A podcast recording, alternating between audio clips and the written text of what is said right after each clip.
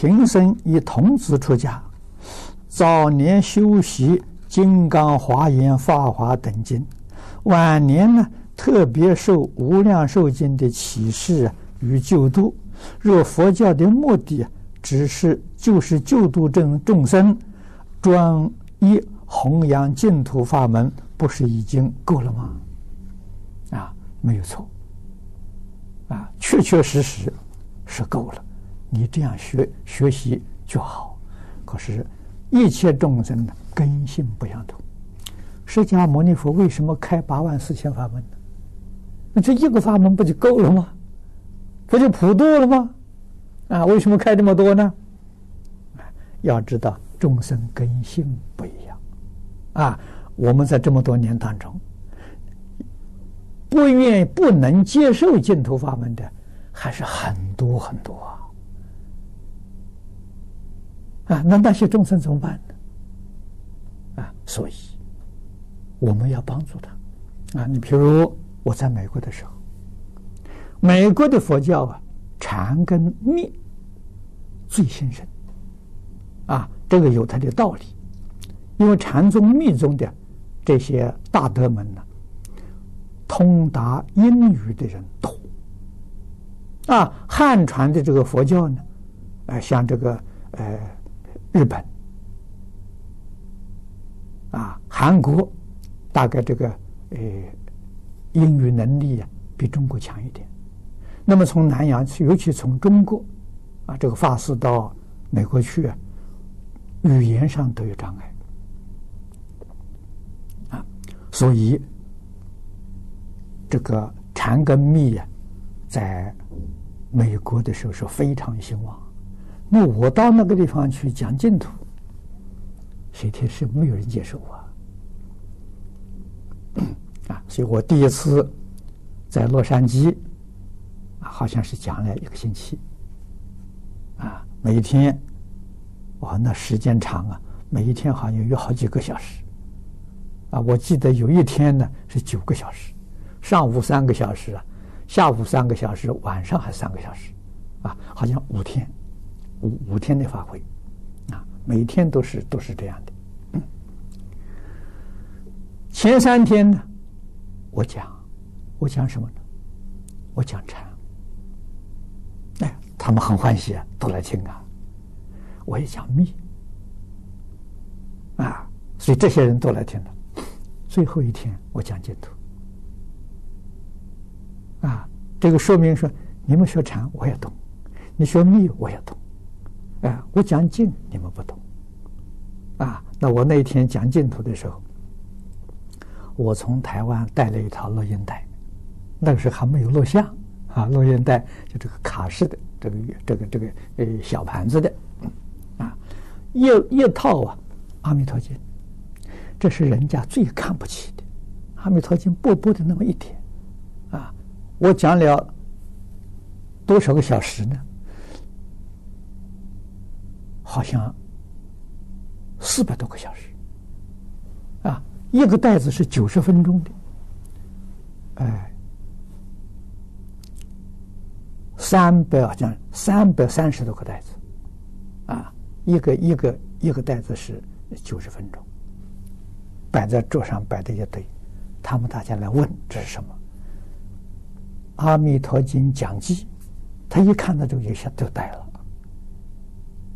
没有想到一部《弥陀经》，你每一天讲一个钟，一个半钟点，讲一年呐！啊，这他们闻所未闻呢，一下就镇住了。啊，所以讲完之后啊，啊，皈依学净土的净土的时候，好像就有一百多人。啊，那你是这是方便法了，你。不跟他讲禅讲密，他不来听啊！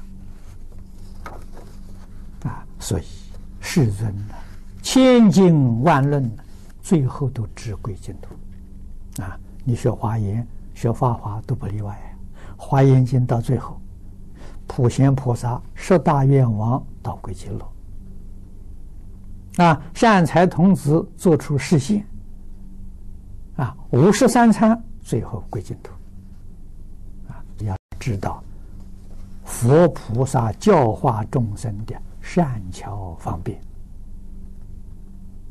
啊，所以才说这么多这么多法门。啊。那么今天这个世界是在讲呢，跟释迦牟尼佛在世的时候情况非常相同。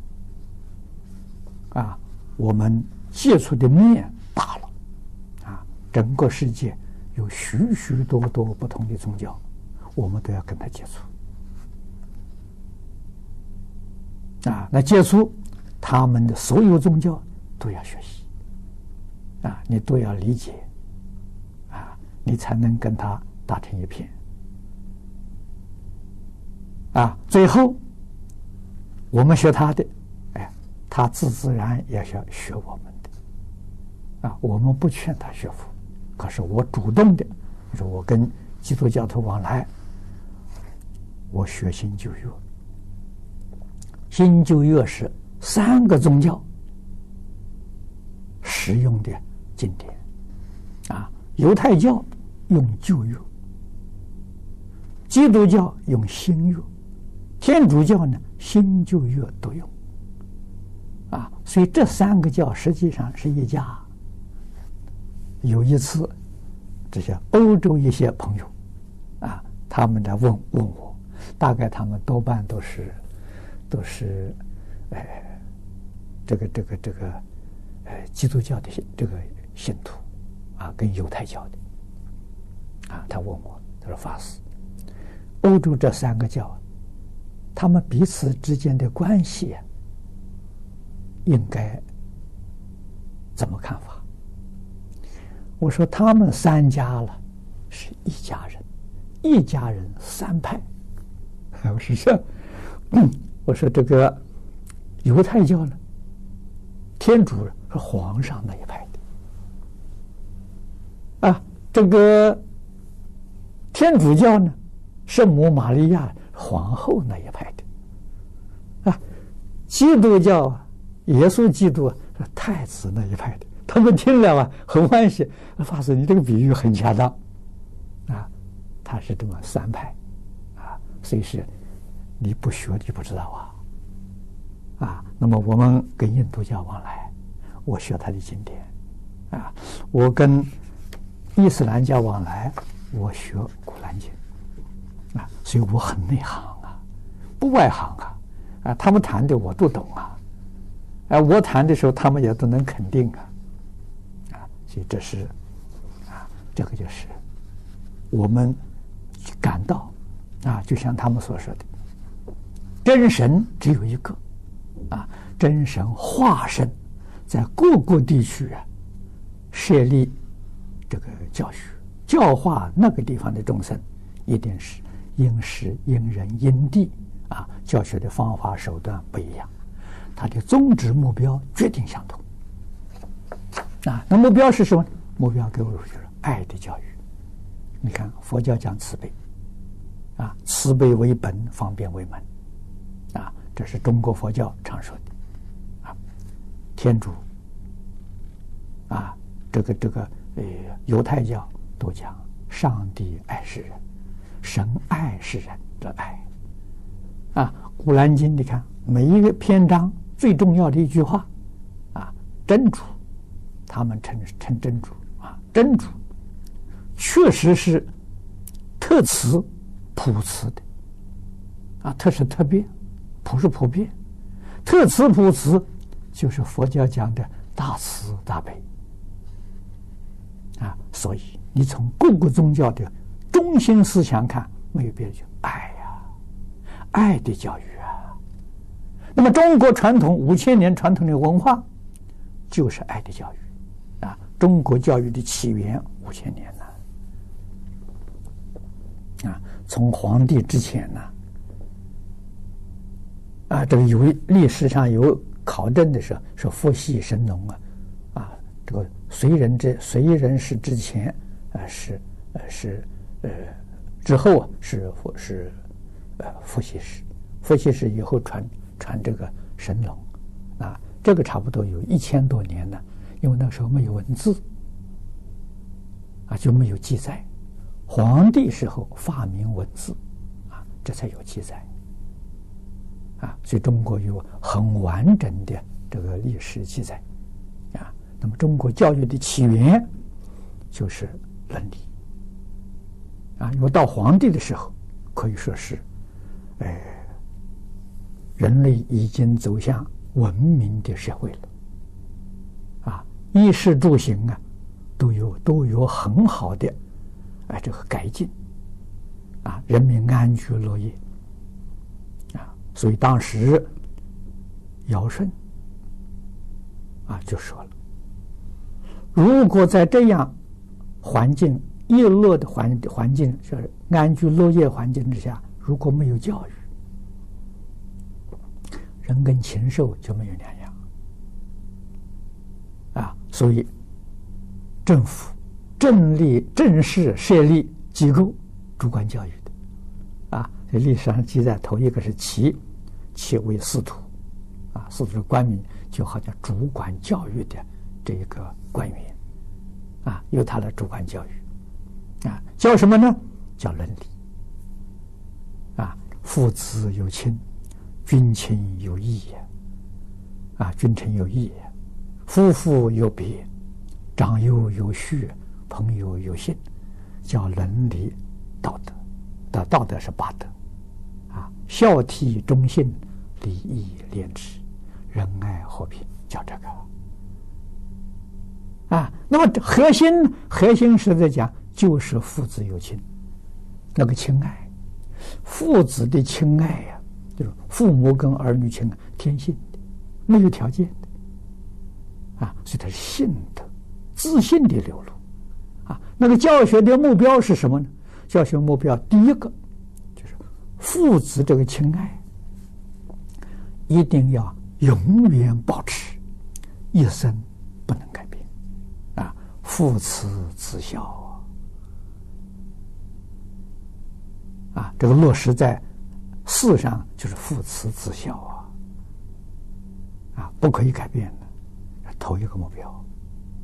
第二个目标呢，是把这个亲爱发扬光大，啊，从父子之爱呀、啊、展开这兄弟之爱，啊，家族之爱，啊，这个社会呀邻里乡党之爱，然后推广。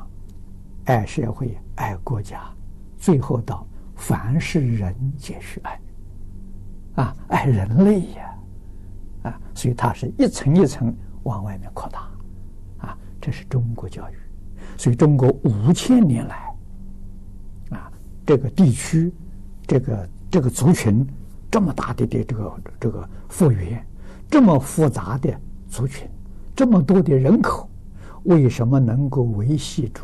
长治久安，这什么道理？啊，外国很多专家学者研究啊。我有一次在南昆大，校长请我吃饭，啊，他们有几个教务长，有几个资深教授啊作陪，啊，教务长告诉我，啊，他说在二战之前，那是民国初年，欧洲人就这个拿这个做一个。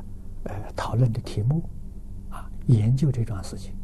世界上四大文明古国三个没有了，为什么中国还存在？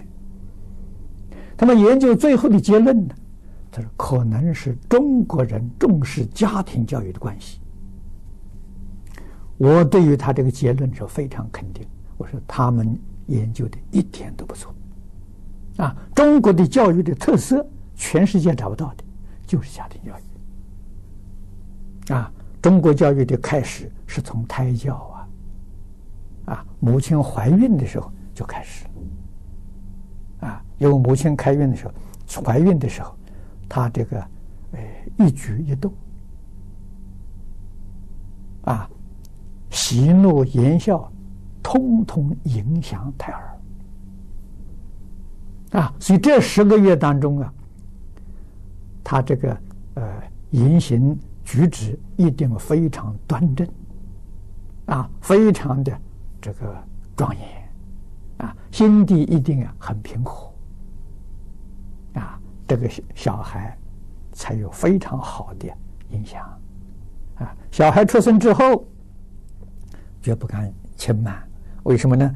他睁开眼睛会看，他竖起耳朵会听，啊，虽然不会说话了，他有感受，已经在模仿，在学习，啊，所以在婴儿的面前，啊，他的父母，他家里面这些大人，在婴儿面前所表现的都是如理，啊，如法，啊，不能够违背礼教。为什么呢？让他接受正面的教育，啊，所以中国谚语有所谓啊，“三岁看八十，七岁看终身”，他有道理呀。小孩从出生到三岁，他已经学了一千天了，这个是这是他真正的根基。啊，我们中国人常讲“先入为主”，啊，这个时候能够。让他把圣贤教育，就是做人这种规矩、人跟人关系，他都学会了，他一辈子不会改变。啊，所以中全世界只有中国人懂得教育，中国人最会教育。啊，中国这个教育产生的效果，就是国家长治久安。啊，这是我们一定要懂得的。那外国人他能够得出这个结论呢，我很佩服。啊，这是很不容易的，他们能发现这一点。所以教育教学是多元。啊，那么中国是重要就是家庭教育。那以后六七岁上学了，啊，那是私塾，啊，学校私塾，私塾。所教的是家庭教育的延续啊，那将来踏进社会，社会教育是家庭教育的扩充，到最后，啊，最后圣贤的教育，宗教的教育，宗教教育跟圣贤教育是家庭教育的圆满。那我在国际会议上常常讲啊，中国四个教育。四个教育是一体的，它有根啊。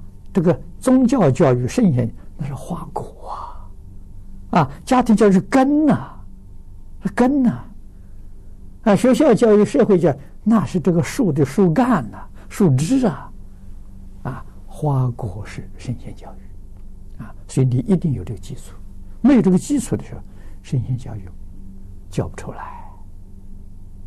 啊所以，印度的佛教在印度以后就中断了，一直到中国了。